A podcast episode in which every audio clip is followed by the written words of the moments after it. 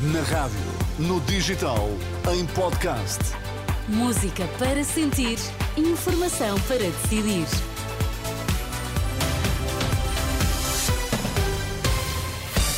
Conhece agora os principais títulos das notícias?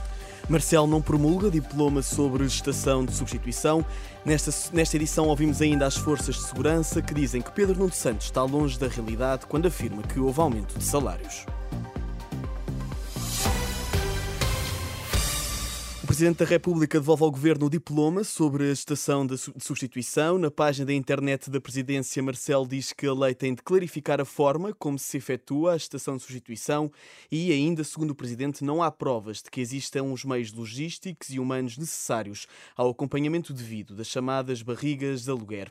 Para evitar o que chama de frustrações futuras, Marcelo pede ainda que o Conselho Nacional de Ética para as Ciências da Vida e o Conselho Nacional de Procriação Medicamente Assistida sejam ouvidos sobre esta versão mais mais atualizada do diploma. Uma política de continuidade e que não está de acordo com a realidade. Reação da plataforma de sindicatos que une os trabalhadores da PSP e da GNR às declarações do secretário-geral socialista. Pedro Nuno Santos afirmou hoje que o PS já garantiu aumentos salariais para 2024 e que isso está em linha com a política dos últimos anos. O presidente da Associação Sindical de Profissionais de Polícia, Paulo Santos, diz que não se podem confundir os aumentos em toda a administração pública com a valorização das carreiras específicas das forças de segurança. Aquilo que ele está a perspectivar é aquilo que o Sr. Ministro da Administração Interna tem dito, numa perspectiva de a quatro anos haver aumentos salariais, mas o problema é que não tem existido aumentos salariais porque eles estão-se a referir àquilo que são as retificações salariais em toda a administração pública. Por isso, parece-nos mais do mesmo, apesar de Pedro Nuno Santos dizer que há aqui uma perspectiva, na sua opinião, de, de alguma mudança, aquilo que se percebe com este discurso é que exatamente é aqui traduzida uma continuidade naquilo que tem sido a prática do atual governo.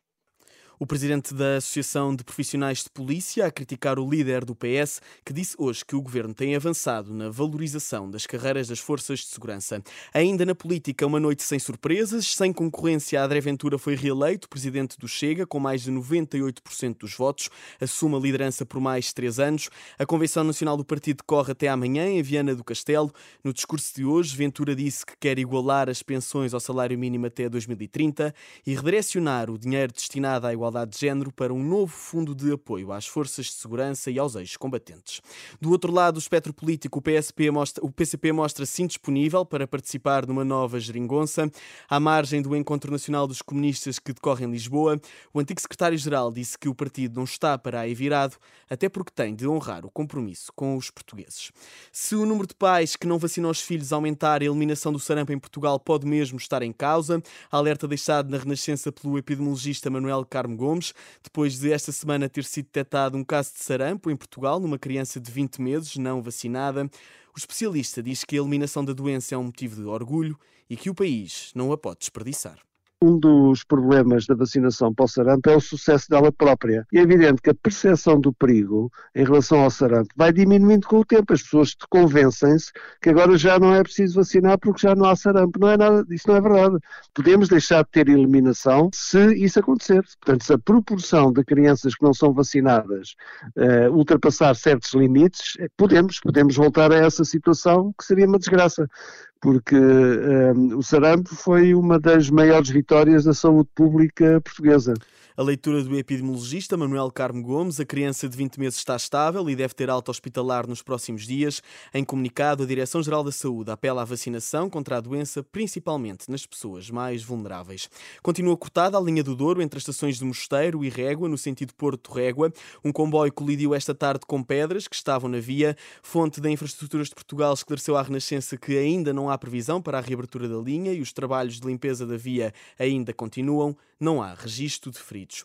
No futebol, o Estoril perdeu na última hora com o Moreirense em casa, 3-1 foi o resultado final. Já o Sporting foi esta noite a Chaves vencer o Desportivo por 3 a 0, golos de Paulinho, Trincão e Pedro Gonçalves. É a sétima vitória consecutiva dos Leões em jogos oficiais, três pontos que o técnico sportinguista diz serem justos. Estivemos sempre mais perto do gol do, do, do, que o Chaves, com algumas bolas longas, mas enquanto conseguimos jogar, conseguimos levar a bola até, até à frente, falhámos alguns gols no início e, e, isso pode desbloquear um bocadinho o jogo, principalmente nestes, nestes relevados, mas chegámos, chegámos à vantagem quanto a mim justamente e a partir daí sabíamos que o relevado ainda ia ficar pior, a equipa adaptou-se bem ao jogo e foi uma vitória justa. A leitura do, de Ruben Amorim, do jogo hoje em Chaves, que o Sporting venceu por 3-0. O treinador do Desportivo também considerou a vitória do Sporting justa e disse que a sua equipa ainda tem muito a fazer para conseguir sair do último lugar do campeonato. E a partir de amanhã, prepare-se para a chuva, vai mesmo ser preciso sair de casa com o chapéu debaixo do braço. Os distritos de Viana do Castelo, Braga, Porto, Vila Real, Aveiro e Viseu vão estar sob aviso amarelo da meteorologia devido à previsão de chuva forte. A Proteção Civil também já emitiu um alerta que vai ser alargado para a região do Alentejo na segunda-feira. Há possibilidade de deslizamento de terras e também de formação de cheias. Estas e outras notícias atualizadas ao minuto em rr.pt. Eu sou Alexandre Abrantes Neves.